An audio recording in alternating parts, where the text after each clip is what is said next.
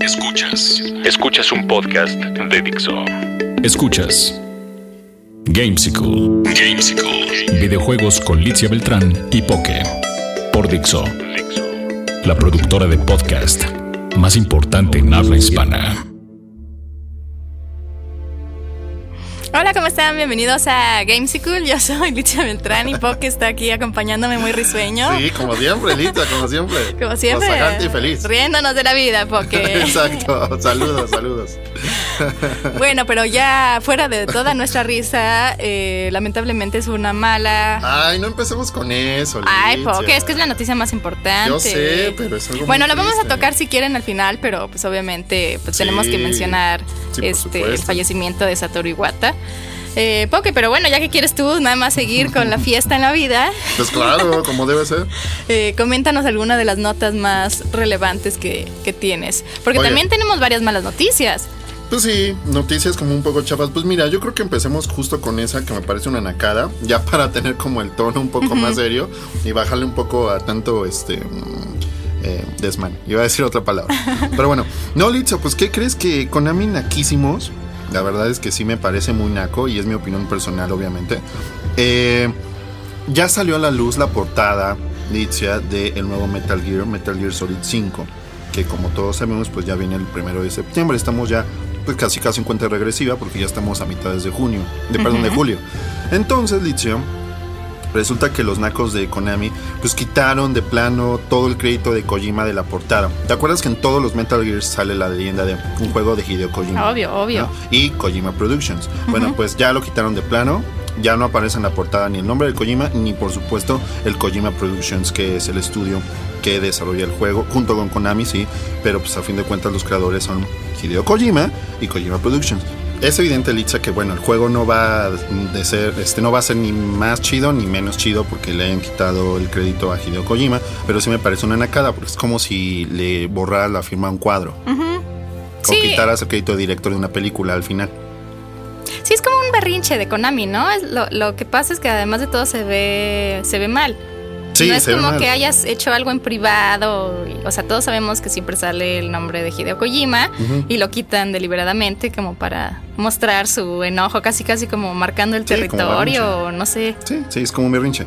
Ahora, eh, yo entiendo que puede haber eh, cosas como de contrato y todo eso. Pero el juego como sea ya está a punto de salir, ya está terminado. Entonces, ¿qué les costaba dejar nada más eso y ya? De todas formas, el contrato se les acaba como en diciembre o algo así a Kojima Productions. Así es. Entonces, No, aparte lo que me imagino es que el contrato está firmado desde que empezaron el quinto juego y entonces tendría ahí sus estipulaciones y no sé Konami por qué está haciendo pues una cosa muy desagradable, porque muy desagradable. Sí, muy, muy naca, la verdad. Y bueno, como comentamos un poquito antes del aire, Litzia, un actor de doblaje, que es justo quien hace a Snake, que se llama Otsuka Akio, dijo en su momento, tú tienes información más fresca, pero en su momento dijo que pues el estudio Kojima Productions ya de plano lo habían este, deshecho, Konami lo había deshecho, pero Konami todavía no ha respondido si realmente sí lo deshizo o no, como dice este actor de doblaje. Pero ¿qué más dijo él? Bueno, pues de acuerdo a unos tweets que están en japonés, Poke, y que no me... ¿Tú tradujiste? No, yo, me- yo traduje. No, la verdad no me puse a leerlos eh, directamente, entonces no quiero decir con certeza que dicen eso, pero de acuerdo a lo que vi que la gente comentaba que decían estos tweets, es que sí, todo había sido, o sea, la disolución de Kojima con Konami y todo ese relajo había sido culpa de Konami. Mm. Y entonces como que sí sacó ahí unos trapillos su- sucios. Si les interesa, pues sigan el Twitter y pongan el Google Translator. Exacto, y aprendan japonés. Y aprendan japonés. Para enterarse de todo el chisme.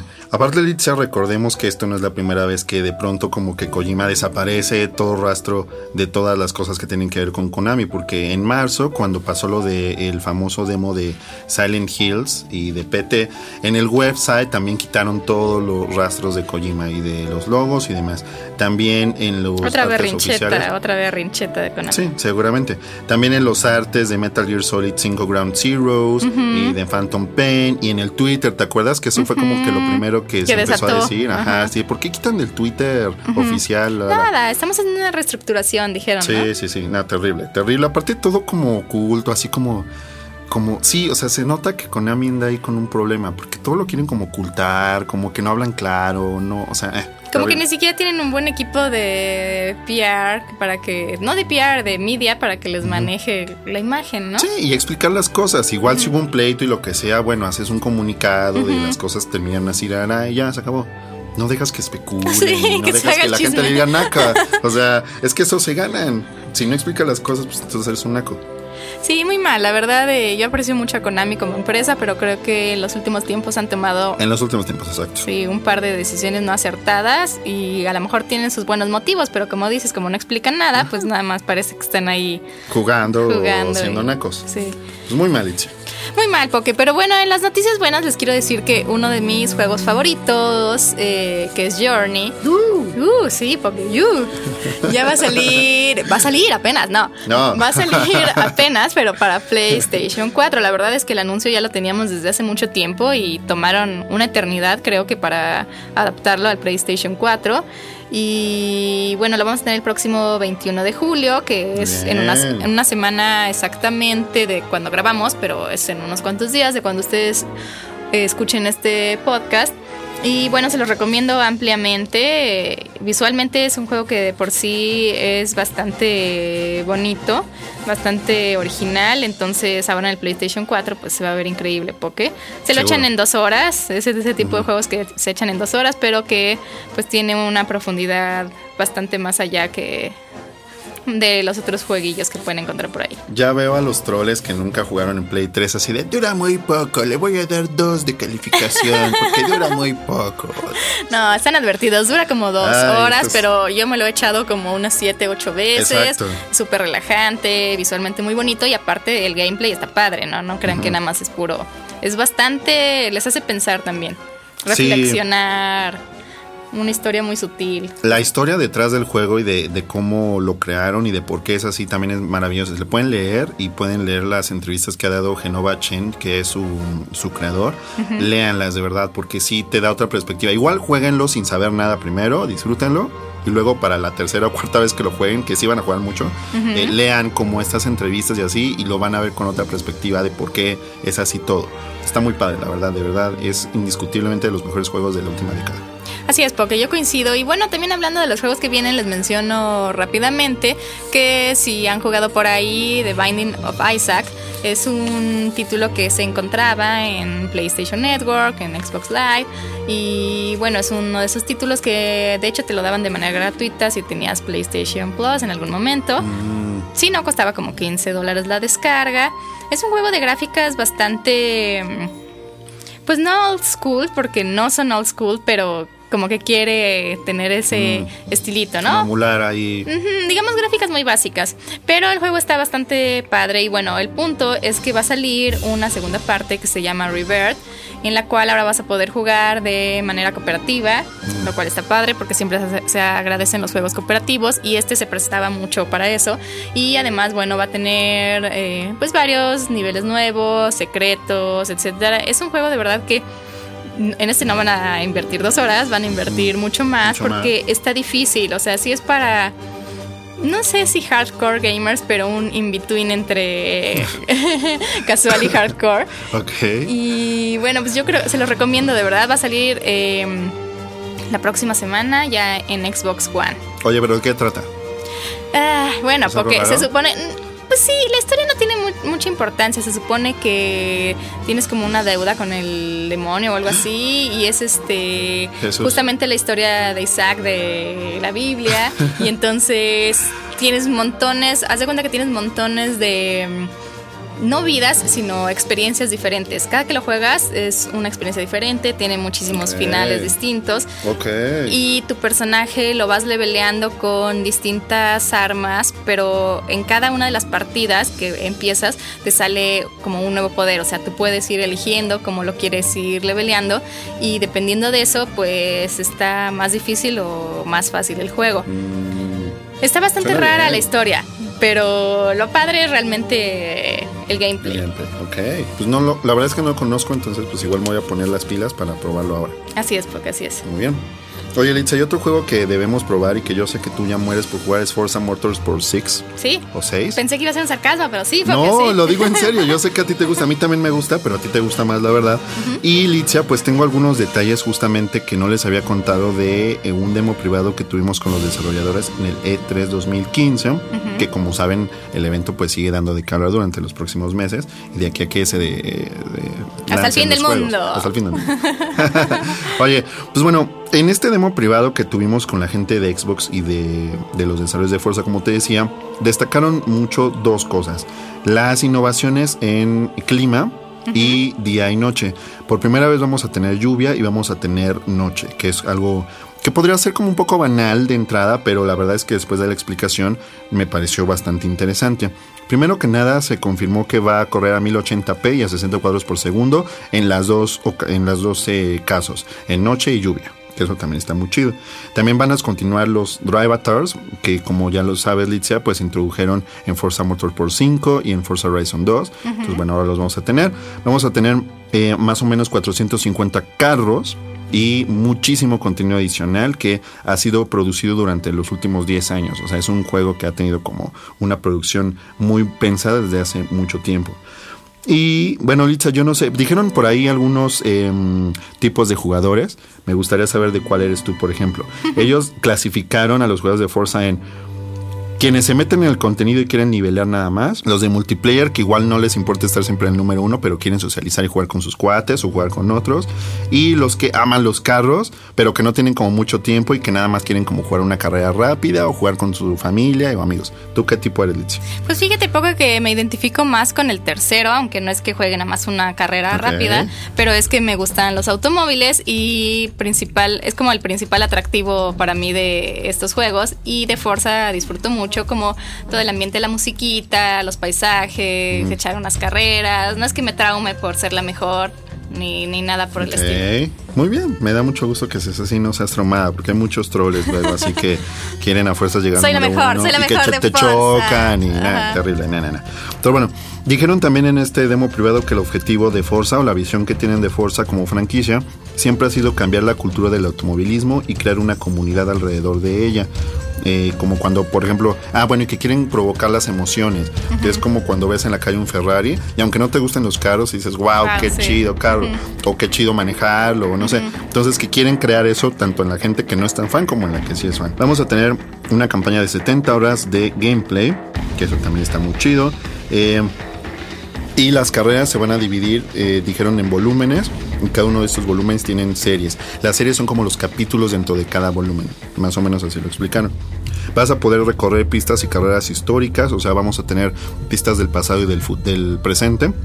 Y también eh, cada división tiene un grupo de carros que comparten la esencia del volumen al que pertenecen para que vaya coherente con el capítulo, digámoslo así, ¿no? Y sobre la lluvia litzia se dijo que, bueno, tenía que verse muy bien, por eso lo van a hacer a 1080p. Era algo que tenía que quedar muy bien porque es un reto para el conductor. O sea, no nada más es algo estético, sino que quieren que sea como un retro. Sí, de Reto. hecho lo pude probar ahí y ya tenían obviamente un nivel en el cual estaba lloviendo y se veía bastante padre, si te bloqueaba un poco la visión, como la lluvia en la vida real que a veces es castrante cuando estás manejando. Totalmente correcto. Y además de eso, también quieren que en las llantas se sienta, por ejemplo, cuando te orillas a las partes que son como de tierra en lugar de cemento, que se sienta como pegajoso, así como, Sí. como cuando vas con tierra mojada o lodo, ¿no? Eso está chido. Eh, y habrá combinaciones en algunas pistas de concreto y asfalto y también se va a notar en las llantas, ¿no? Eh, sobre los drive Avatars dijeron que van a poder aparecer algunos eh, em, drive Avatars de Forza Horizon 2 y que como tú sabes Litzia, Forza Horizon 2 es un juego abierto a diferencia de Forza Motorsport 6, 6, que es cerrado. Sin embargo los drive Avatars de Horizon 2 van a comportarse como si fuera el mundo abierto. Entonces que gracias a ellos vas a poder descubrir digamos otras formas de manejo que tú no te imaginabas que podían pasar en Forza Motorsport 6 porque es un juego más, más cerrado digamos. Muy raro, muy raro. Está un poco raro. Tendré que probarlo para ver qué onda con eso. Sí, pero se me hizo como muy chido porque vas a literal ver otras formas de manejar en las pistas de Forza Horizon 6. Digo, perdón, de Forza Motorsport 6, me confundo Forza mucho. Horizon 6, porque ya creo cuatro juegos. ¿no? Forza Motorsport 6, perdón. Y pues eso está muy chido. También va a haber eh, unas cosas que se llaman showcase events, que son como viñetas para que los jugadores experimenten la diversidad de los carros o los modos únicos de carreras, que prueben cosas como la endurance racing o experimentar. Son como pequeños segmentitos que vas a ir desbloqueando. Me gusta porque es como invitarte a probar cosas nuevas. Los puedes, si quieres, no, no pasar. Pero está chido que los desbloquees y es como una probadita y ya luego los uses como en las carreras principales. Y lo último, elites que dijeron acerca de la noche. No dieron muchos detalles en este demo privado, pero como bien dijiste, este lo podías jugar en el piso de, de exhibición. Dijeron que quieren que sea igual que la lluvia, que haya como un reto. Entonces, haz de cuenta que va a haber pistas súper oscuras, que no hay ni una luz en la calle, que nada más va a tener las, las de tus faros, y otras donde sí está mucho más iluminado y hay mucha luz artificial. Entonces, eso está muy, Está muy padre, chido. está padre porque le da una dimensión distinta a los juegos de manejo. Exactamente. En la vida real sí es más complicado manejar en esas condiciones. Exactamente. Y bueno, como sabes, sale el 15 de septiembre, Litzia, para que festejemos la independencia con un gran juego de carreras. Eso nada que ver, pero Nada bueno. que ver, pero bueno, porque así se acuerdan de la fecha. Exacto, exacto. ¿Qué más? Pues nada más, porque no, no es cierto. Bueno, pues no sé si ahora sí queramos entrar un poco al tema triste, Poke, pero que ya todo el mundo sabe. Sí. No es que queramos dar la noticia ni mucho menos, solamente que pues bueno, pues vale la pena mencionar que como todos ustedes saben, lamentablemente Satoru Iwata eh, falleció a los 55 años de pues una enfermedad bastante fea. Como todos sabemos, Eh, no sé, porque si ya entrar en detalles o mejor Sí, ya vamos de una vez, porque pues sí está terrible. Lamentablemente, ¿de qué te ríes? No, de ti. ¿Por qué? Porque está terrible. y- Pues está terrible que sea cáncer, Litzia. No, horrible, sí. Todo mundo o muchas personas están yendo por el cáncer cada vez más, entonces está Sí, terrible, verdad. Fue eh, un tumor que eh, le tapó una vía biliar, que es algo muy grave porque pues tú sabes que es, es algo muy delicado estas partes del, del cuerpo y pues bueno, lamentablemente... Sí, eh, si eh, alguno de ustedes no sabe, pues funcionan estos conductos para que el alimento que uno consume se intercambie por energía y bueno, cuando se tapa alguno de estos conductos, pues ya no puede recibir energía el cuerpo. Eh, lo que me sacó mucho de onda porque es que pues yo todo el mundo sabíamos que había tenido algunas complicaciones, que no había ido a los pasados E3, pero pues estaba en tratamiento, se veía que estaba mejorando y bueno, pues así de traicioneras son estas enfermedades, Exacto. ¿no? Sí, no, que literal vas al hospital, a lo mejor un chequeo y ya no sales. Es terrible, es muy, muy fuerte. Sobre todo súper joven, la verdad Sí, es que... qué pena. eh, Totalmente joven y era alguien que yo creo que es una gran pérdida para la industria, pero sobre todo para Nintendo, Sí. porque no quiero, o sea, no quiero decir que solo Nintendo es una compañía de viejitos, pero un poco sí, porque recuerden que son estas mesas de directivos y Miyamoto pues ya no es un joven jovial y el otro que se quedó pues tampoco. Entonces yo creo que él sí, desde que entró y cuando se convirtió en presidente, Le sí le inyectó, ajá, sí hizo muchas cosas. Fue un director de Nintendo muy, digamos, revolucionario porque no tenía nada que ver con la familia de Yamauchi. Eso fue como nuevo, eso fue como muy extraño, pero aparte apenas fue el cuarto presidente, el que seguiría sería el quinto. Entonces es una comedia, digamos, como joven, por decirlo así, pero él fue como que rompió con este paradigma y por eso también, digamos, que marcó su presidencia desde el primer momento, desde el origen mismo, marcó una diferencia. Entonces, pues eso está muy chido. Y bueno, nada más recordemos cosas que a mí me parecen muy destacables, que son como pequeños detalles, pero ahora que lo ves como en panorama, ahora que lamentablemente falleció, pues te das cuenta de por qué la gente realmente está triste. Sí. Por ejemplo, lo de que se cortó el, salario, sueldo. ¿no? ¿Te acuerdas? Lo que eso llegamos a comentar en Gamesicle cuando era la etapa en video, sí que se recortó el salario porque pues a Nintendo no le estaba yendo bien y pues una gran muestra de pues de empatía con la empresa, ¿no? Ajá, empatía con la empresa, con los mismos consumidores, de estamos haciendo cosas, no nos vamos a poner a llorar, ¡ey! no, O bueno, ya va vamos rápido, ajá. vamos a solucionarlo, ¿cómo? Pues esto es lo más práctico, ¿no? Entonces, pues, eso está muy chido. Eh, en 2000, cuando entró en, en- desde 2012, perdón, 2002, que fue eh, presidente, pues supervisó el lanzamiento del Wii, que es un gran eh, logro porque el Wii fue muy exitoso en su Así es. momento, no cualquiera, y también el DS, que, híjole, ya pasaron más de 10 10,000, años de eso, ajá. está cañoncísimo. 13 años de eso. Y recordemos que inició como programador, entonces también esa es una gran diferencia de todos los presidentes de Nintendo, que realmente sabía lo que era hacer un juego y además era gamer, Sí. que eso es padrísimo, no cualquiera, ¿no? Eh, otra cosa es que justo cuando tuvo esta crisis, bueno, que todavía sigue en crisis Nintendo, pero cuando fue lo peor del Wii U, eh, él se opuso totalmente a despedir gente. O sea, prefirió mejor quitarse el sueldo que despedir gente porque decía que como, la, o sea, imagínate, si despides a empleados, los que se quedan qué ganas van a tener de trabajar o, no sabes si van, si van a seguir ellos. Entonces es como terrible y él era súper consciente de eso. Y la frase como más eh, emblemática de él, que está por todas las redes sociales, pero me parece bien porque es una frase muy muy buena, es que cuando abrió la conferencia del Game Developers Conference en 2005, él empezó con una frase que decía, en mi tarjeta de presentación soy un presidente corporativo. En mi mente soy un desarrollador de juegos, pero en mi corazón soy un gamer. Resume perfecto lo que fue su vida y lo que fue su carrera. Totalmente esas tres frases resumen perfecto. Y bueno, pues eh, también hay que destacar que muchas personalidades de la industria pues dijeron sus condolencias, incluido eh, Shuhei Yoshida, el presidente de Sony Computer Entertainment, y muchos otros, ¿no? Que igual no vamos a mencionar para no tardarnos demasiado. Pero pues sí, Litza, ¿cómo ves? ¿Cómo, ¿Cómo tomaste la noticia? No, muy mal, porque fue sorpresivo, no estaba enterada que su estado hubiera empeorado y entonces pues sí, fue una muy mala noticia. Eh, personalmente no, jamás lo, lo, conocí, pero digo, me caía bien por todas estas acciones y bueno, pues esperemos que les vaya muy bien en donde quiera que estén a Poke y que no sea una cosa triste, sino que esté en algún lugar muy. No, seguro sí, seguro sí. Ahora me gustaría preguntarte qué crees que siga para Nintendo. Ay, qué, terrible, Foque, qué terrible. Es que Nintendo ahora sí que, es una gran crisis. De Guatemala a Guatepeor. Sí, pobres. Pues sí. No sé, quisiera pensar que van a reestructurar un poco. Mientras tanto dejan a Miyamoto y ahorita se me va el nombre de la otra persona que está, que está a cargo. Pero no sé honestamente si los van a dejar, si van a denominar un nuevo presidente. Pero no, sí. Eso es un hecho, que van a decir nuevo presidente, sí. Pero, no, no, pues, no, pero no sé, no sé si van a, dejar a alguien de ellos dos, me, es a lo que me Ah, ya, ya. No creo. Miyamoto ya también casi va a estar para la jubilación, ya casi está a los 65. Y el otro señor, la verdad es que no lo conozco, entonces no sé.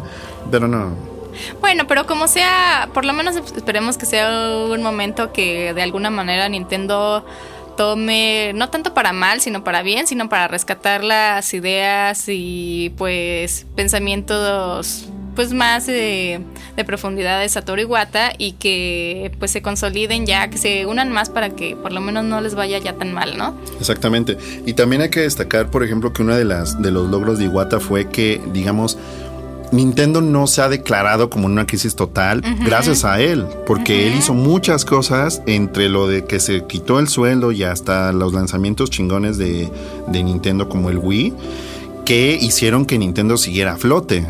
Eso es algo importantísimo. Entonces, si bien, por, porque por ahí decían, ay, qué bueno que se murió, porque pues es que Nintendo está muy mal. Como si lo culparan, no, pues estaba luchando contra la corriente de la crisis, obviamente. Exactamente. Y no depende del, o sea, las decisiones no se toman de una persona. Hay un comité que en el caso de Nintendo son viejitos, la verdad. Son personas que no tienen como esa pasión por los juegos, que más bien son accionistas y no toman, o sea, no es una sola persona quien toma todas las decisiones, no era él nada más.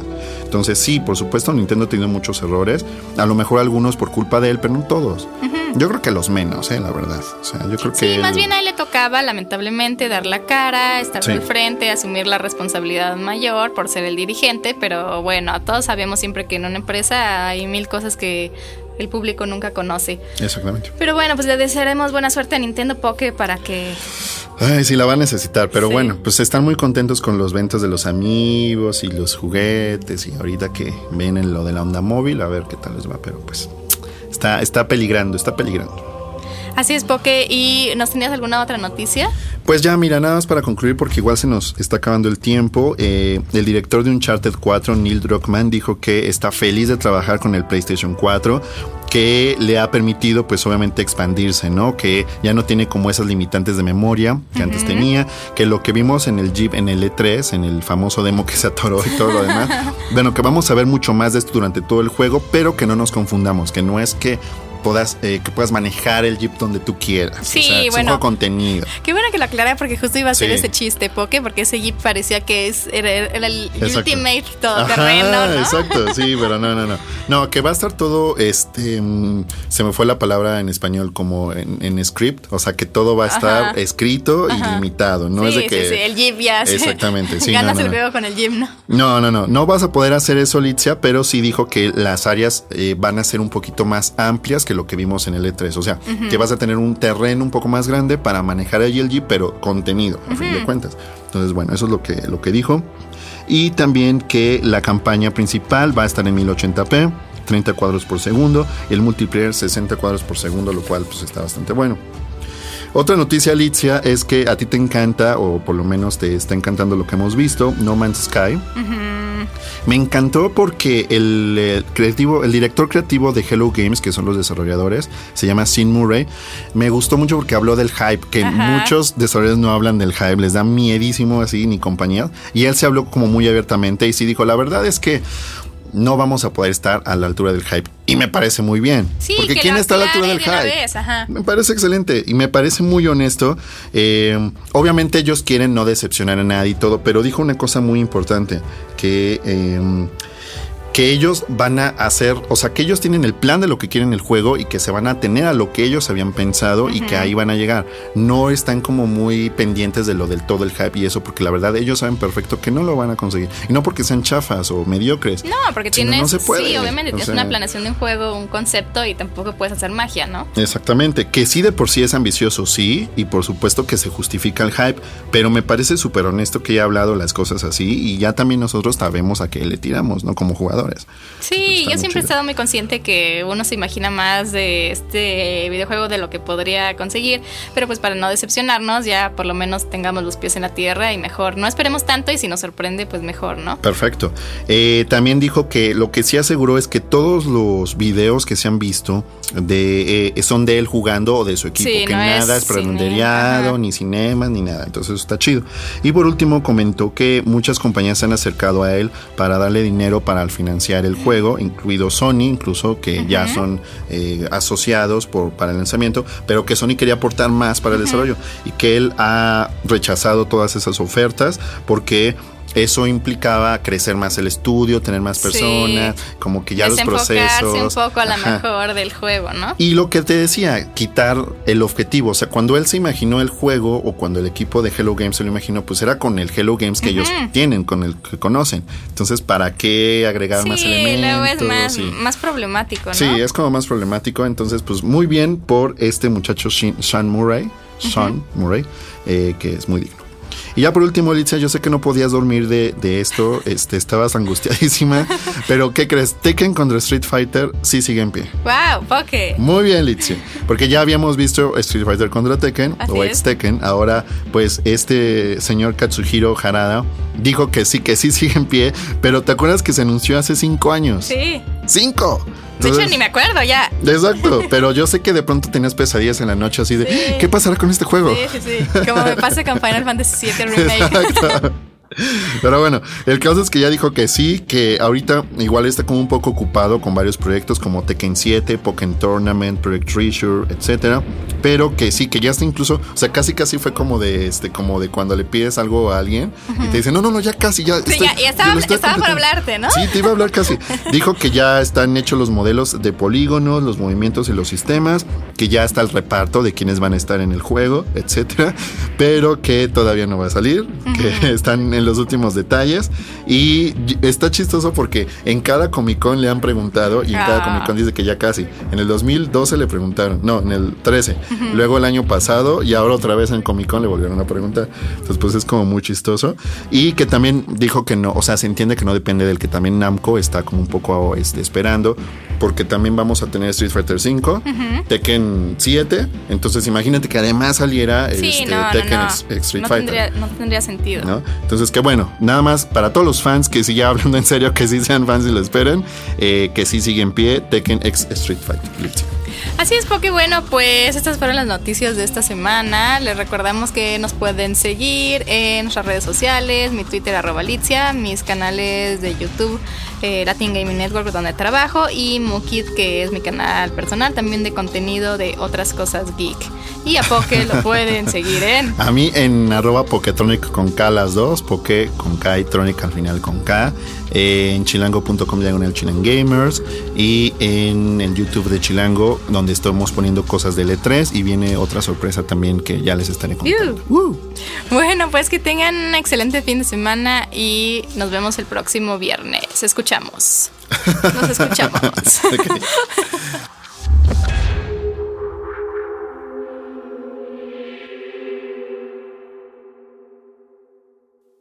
Dixo presentó Gamesicle.